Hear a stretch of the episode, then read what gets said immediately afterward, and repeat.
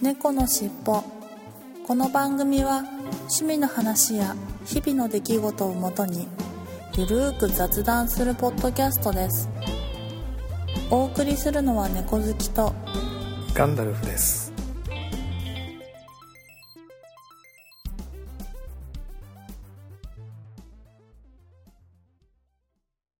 猫のしっぽ。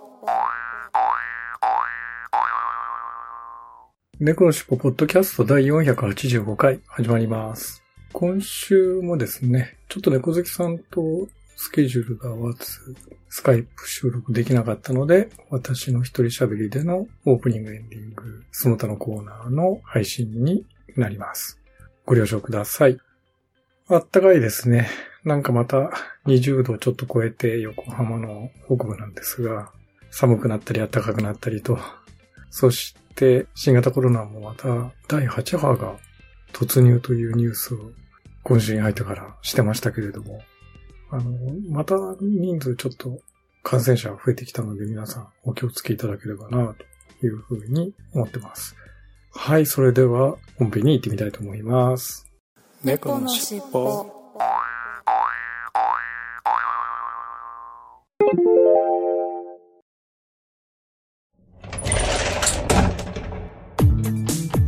クローゼットの中からこんばんは。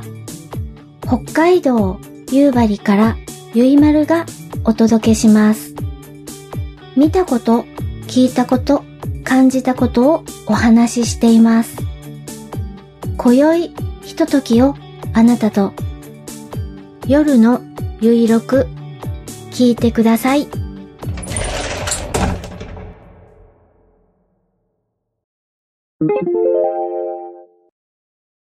あの、ぎ業務用の食材っていうと、す最近あれじゃないですか、業務スーパーってはいはいはい。あるじゃないですか。そういうところじゃダメなんですか？うーん。そうですね。まあ私うん。が見てるのは海産、生の海産物なので、なるほどね、あのーそうするとちょっと微妙かな、業務スーパーだと。そうですね。業務スーパうんー基本全部凍ってる冷から。凍とか、冷凍とはいかそういうやつだもんね。うんそうですね。普段のどなんか食するものとかは別に、はいはいはい。あの業務スーパーでも十分で、えあの、ちょくちょく調味料とか買いに行ったりもするんですけど、えうん。なんか、あのー旦那が結構こだわりが多くてですね、あの、あまり中国製のものを出さないでほしいっていうタイプの人。で、はいはい。はい。なので、あの、あんまり、なんだろう、冷凍食品は買えないんですよね。なるほど。業務用スーパーで。はい。まあ、だからって言って、まあ、あのーたまにバレないように出したりはしてますけど、まあ、全部がその頼らないっていうのはやっぱり無理で、うん。まあ、そうですよね。うん。うん、本当に少しぐらいだったら、まあ、ギリ OK かな、みたいなはいはい。感じで、たまにその、薬味？あ、なんか、はい。その、旦那がニンニクが好きなので、え。なんかニンニクとかぐらいだったら少量だから、ちょっとぐらい入っててもいいかな、みたいな。感じで使ったりはしてますけど、あと、あとはあれかな、やっぱり、あのー、うん猫好きさんがお住まいのとこってあれなのか、やっぱり市場に買いに行くとか。ああ、そうですね。なんか、あの、あ、でも、うーんとですね、茅ヶ崎って、あのうと、ん、何年か前に市場を閉鎖してですしちゃっね、たんだ。はい。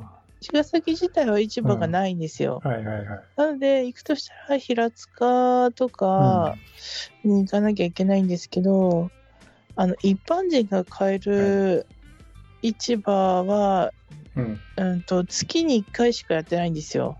うん。なので、なるほどね。でもっそうて、するとちょっうんと、あれだよね。そうそうなんか第3金曜日とかなんですよね。うん、の昼1時うん。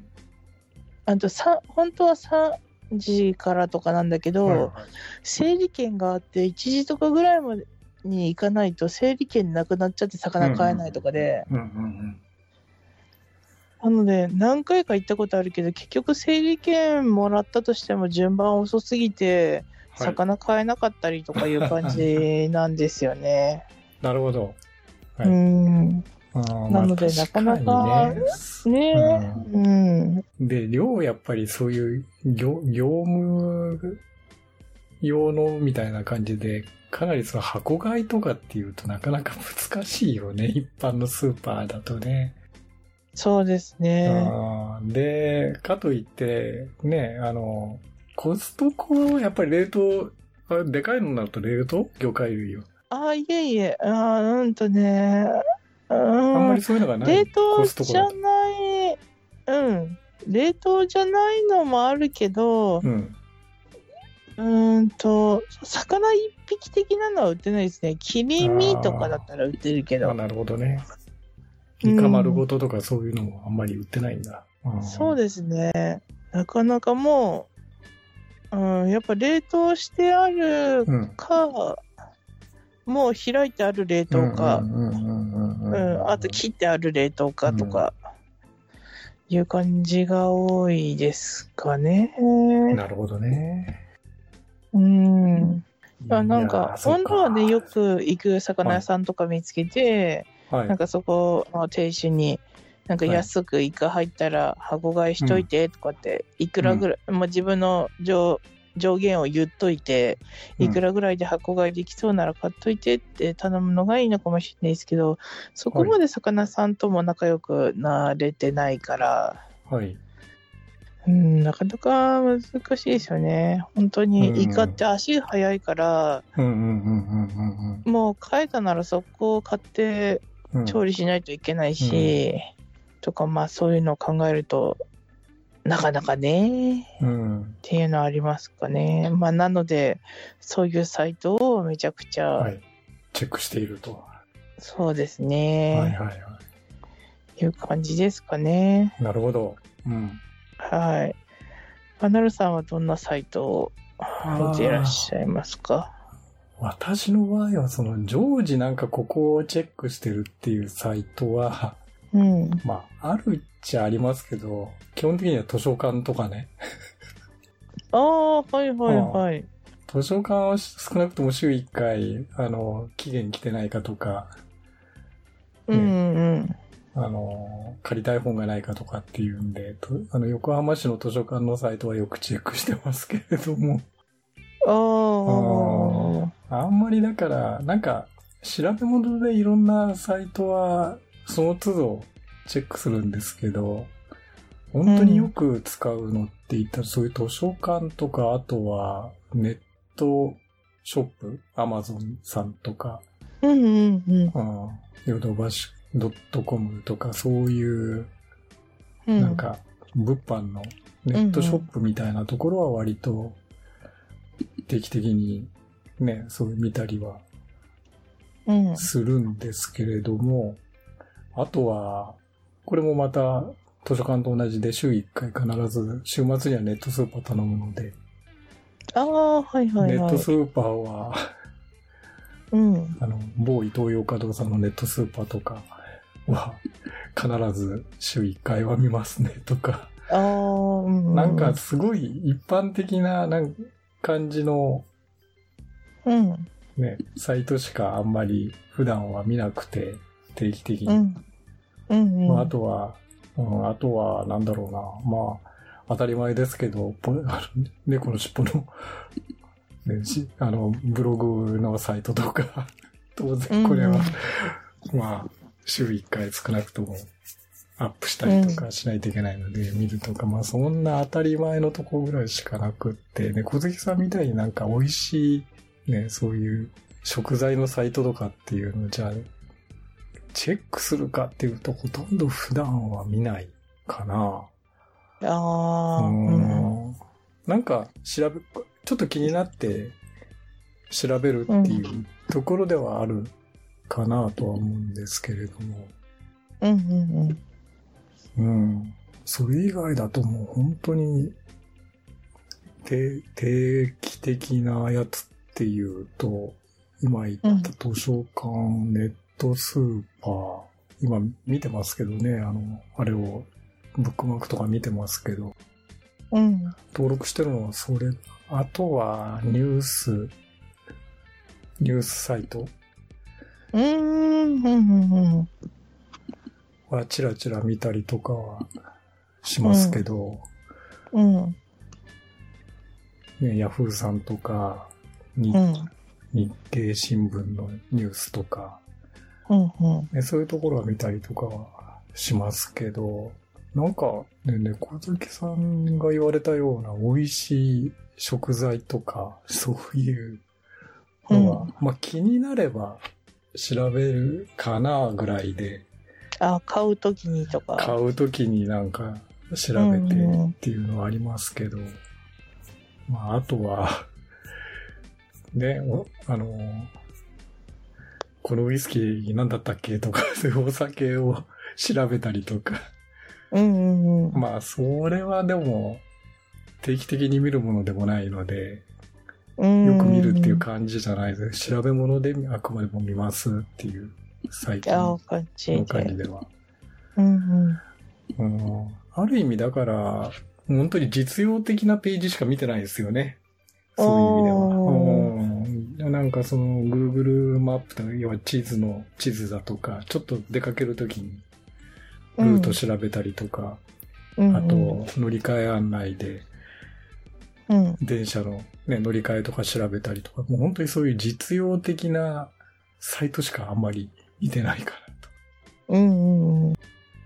なんかそういう意味ではあんまりお面白みのない 使い方しかしてないんですよね。いやいやいやいや、おーあそれが普通だまあと思います。まあまあ普通そうかなと。あとはまあね、仕事で調べ物をするときになんか、いろんなサイ,、サイト調べてみたりぐらいのことなんで、あえてこれをっていうのが、もうなかったりはするんですけれども、うんうん。うんなので、その美味しい食材とかそういうものっていうのは、うん。うん、最近はあんまり見、あんまり見てないな、そう言われれば。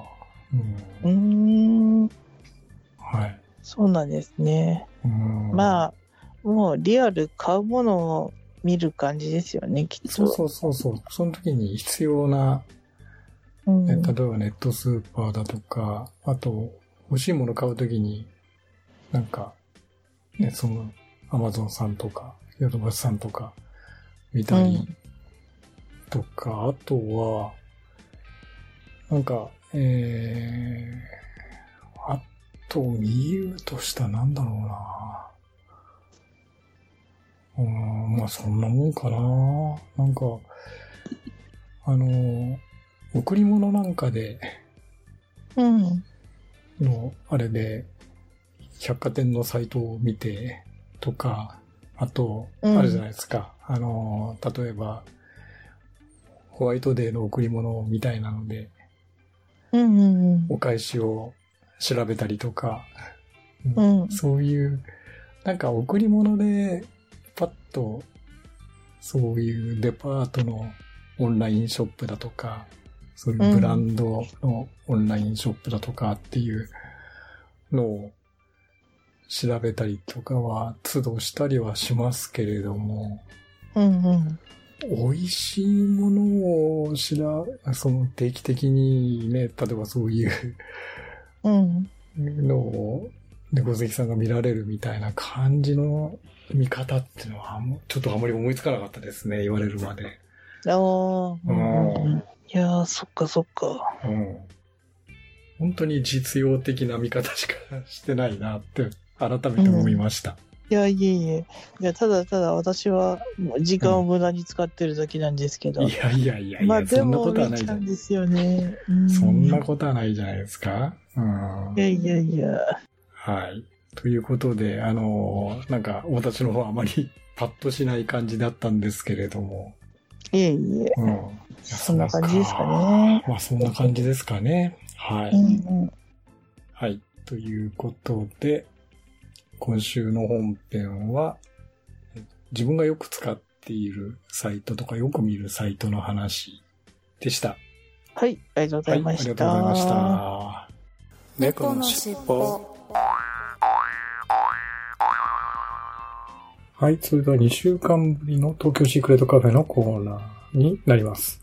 今週の東京シークレットカフェさんの曲は、組曲カフェペニーレーンから Let Me Show You Photograph という曲をご紹介したいと思います。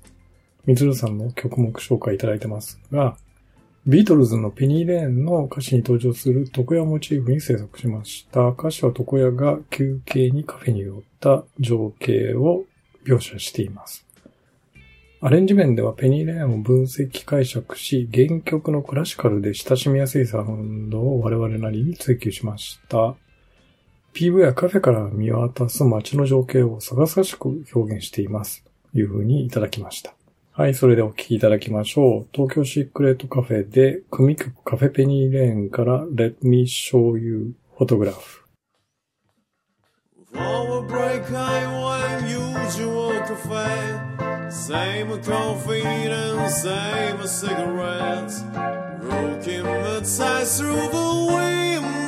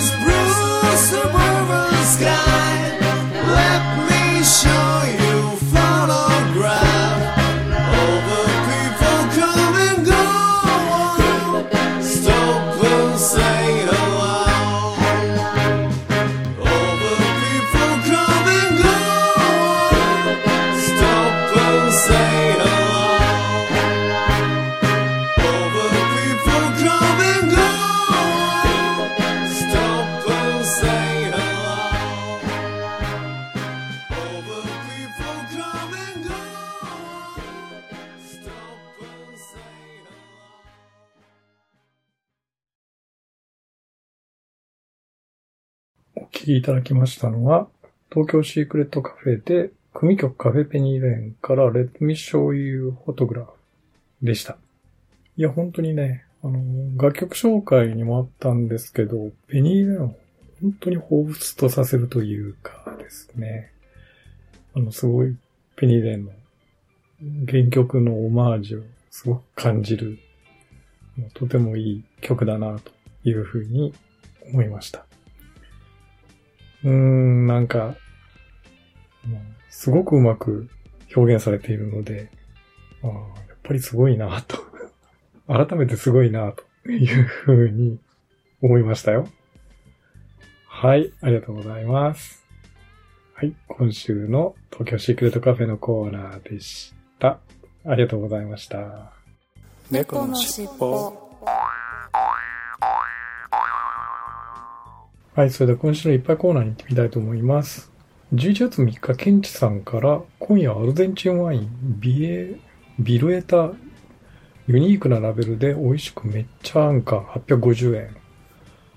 ということで、ツイッターに写真をいただきましたが、アルゼンチンワイン。アルゼンチンワイン美味しいですよね。うん。でもすごく安価で美味しい。いわゆるコストパフォーマンスがいい、コスパがいいというやつですよね。わあ、なんか、あの、サーカスというか、変わったラベルですけど、赤ワインですかね。はい。美味しくめっちゃアンカーという風に書いておられますが、ありがとうございます。はい。はい、そして11月6日、加藤さんから悪魔のビールの黒を飲みましたと。この前のレッドビールに引き続き、ブラックビールをスタイルはアメリカンブラックエールとのことでしたと。ホップの香りが良く、軽いビールですが、飲み応えがある感じでした。ということで、ツイッターに写真をいただきましたが、なるほど。先週の悪魔のビールの今度は黒版ですね。黒ビール版ですね。木桜の。ああ、なんかラベルもすごいな。なんか悪魔の、黒に悪魔のイラストが書いてありますけど、うん。ホップの香りが良くて軽いビールということで、黒ビールだとね、ちょっと重めになりがちなんですけど、軽い感じで飲めるということで、うん、良さげですね。はい。はい、ありがとうございます。ちょっと飲んでみたくなりました。はい、そして同じ日、続けて加藤さんから、ジェントルマンジャックを飲みましたと。スタンダードのジャックダニエルより柔らかい飲み口のウイスキーです。繊細なので、これを美味しく感じるか感じないかが個人時には酔ったかどうかのバロメーターですと。これをいつも美味しく飲めるジェントルマンになりたいです。かっこ笑いというふうにいただきました。はい、ありがとうございます。はい。ジェントルマンジャックということで、ジャック・ダニエルの、えー、なんかジェントルマンバージョンということなんでしょうかね。はい。うん、繊細なので美味しく感じるか感じないかと。酔っ払ってると、うん、この辺の味が、ね、わかりづらいということなんですかね。はい。いやー、美味しく飲めるジェントルマンになりたいということでいただきましたけれども、本当にそうですよね。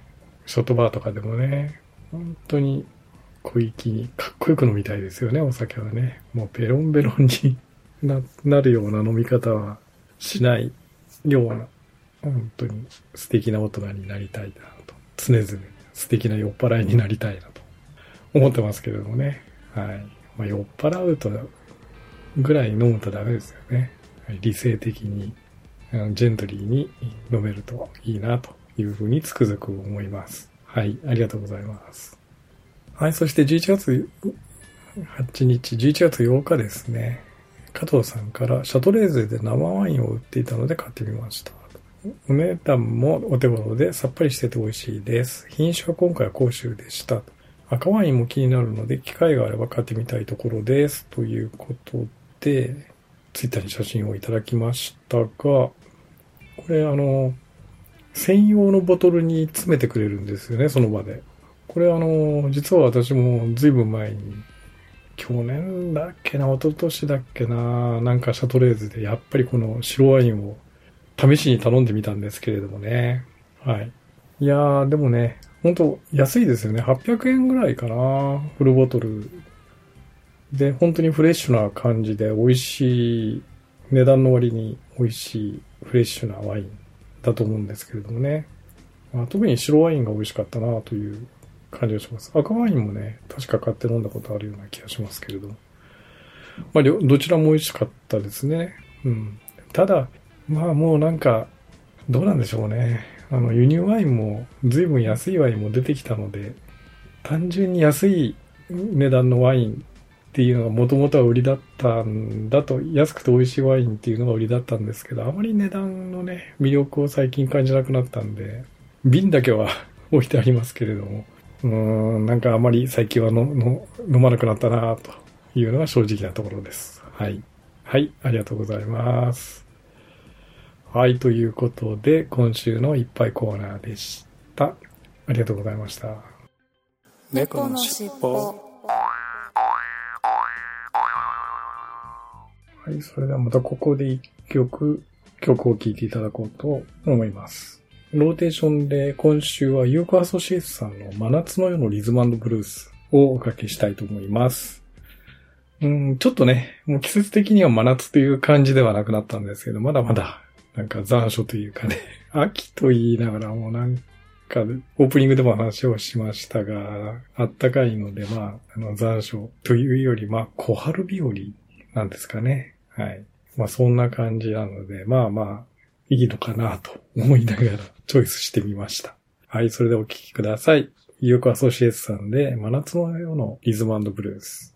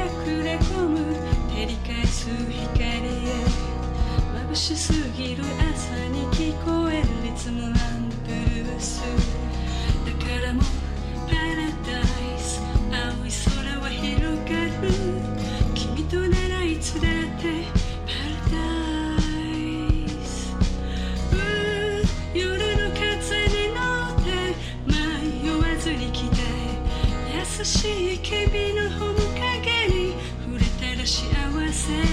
どうそこはパラダイス。幸せでいるの。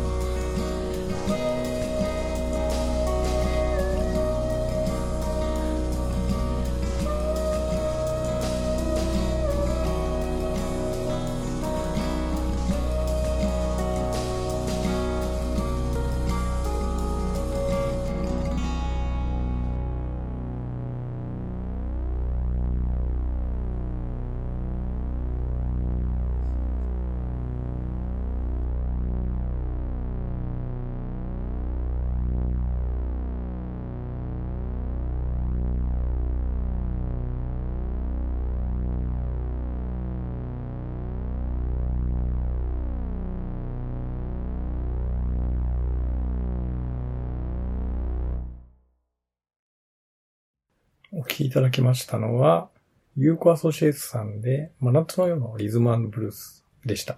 うーん、まあ、何回聴いても、スタイリッシュでおしゃれな、素敵な曲だな、というふうに思いますね。いや、なんか久しぶりに、また、この曲も聴いてみて、いやー、なんか、仕事しながら聴くのにもちょうどいいかなと。ながら劇というか BGM に聞くのにちょうどいい感じで聞けるなと、ふと思ってみました。はい。ということで、今週の一曲コーナーでした。ありがとうございました。猫のしっぽはい、それでは今週のいただいたお便りコーナーに行ってみたいと思います。はい、いつものように、ツイッターのシャープ、ハッシュタグシャープ猫のしっぽと、あとはキャッツテルポッドキャストにいただいたお便りを順番に紹介していきたいと思います。11月7日、加藤さんから山本水産の珍味、美味しそうですね。しかしこっちまでの送料がなかなかなので二の足を踏んでしまうのもわかります。かっこ苦笑い。珍味の鑑賞とイカの箱買いはなかなかびっくりワードでした。笑いというふうにいただきました。はい、ありがとうございます。いや、そうなんですよね。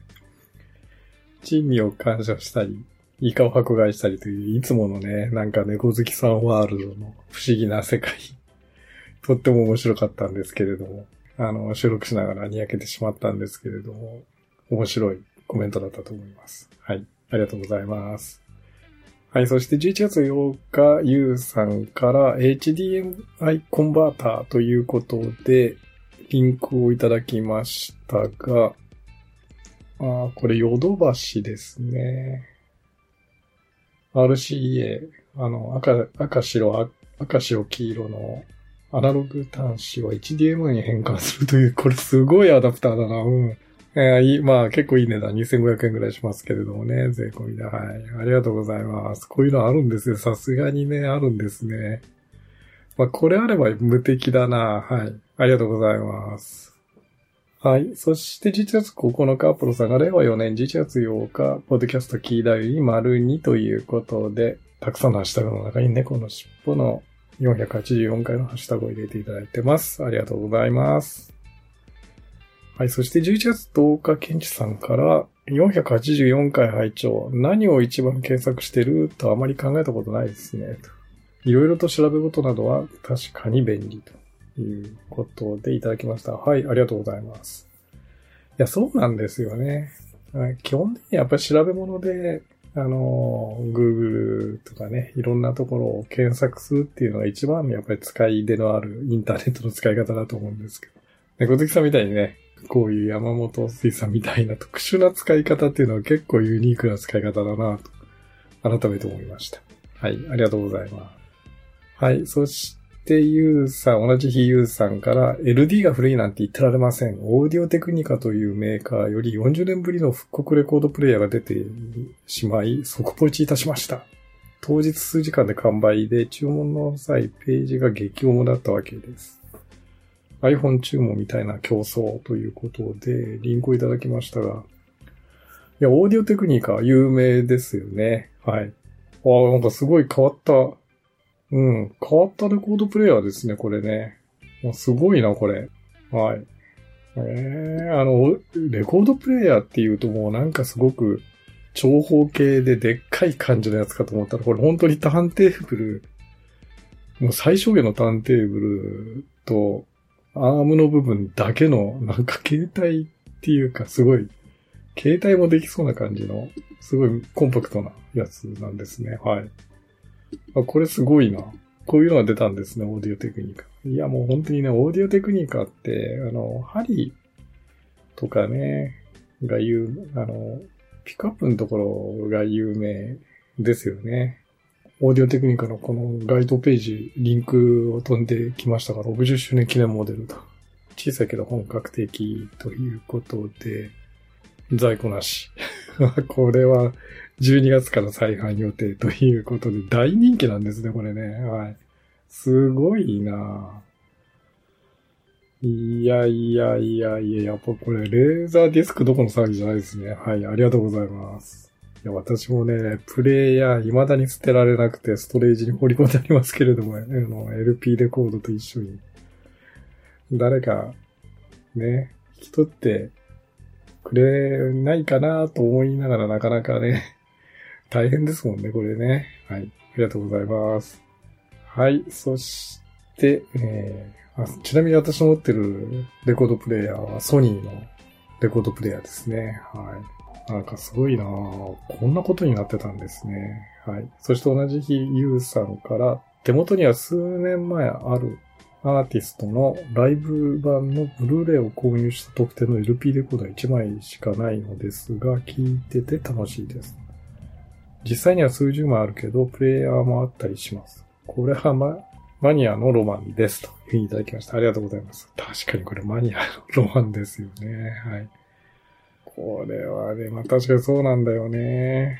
ただね、もうなんか、またそれをじゃあ持ち出してきて、私の場合はもうそれを持ち出してきて、レレコードプレイヤーと LP を持ち出してきて、でも、アンプがない。スピーカーがないと。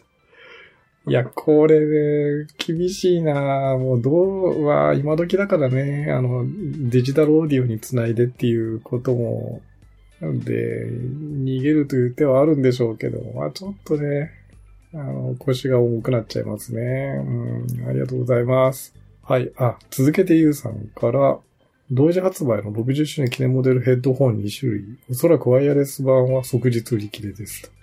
恐ろしい世界です。個人的にはこんなの買えません。ワイヤレス版、有線版ということで、リンクをいただきましたが、すごいな。これも復刻のヘッドホン。いやいやいやいや、これヘッドホンも高いでしょ。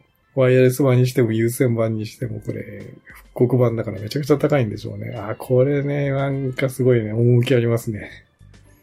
木製の、なんかカバーがついてるような。すごいこれ趣ありますね。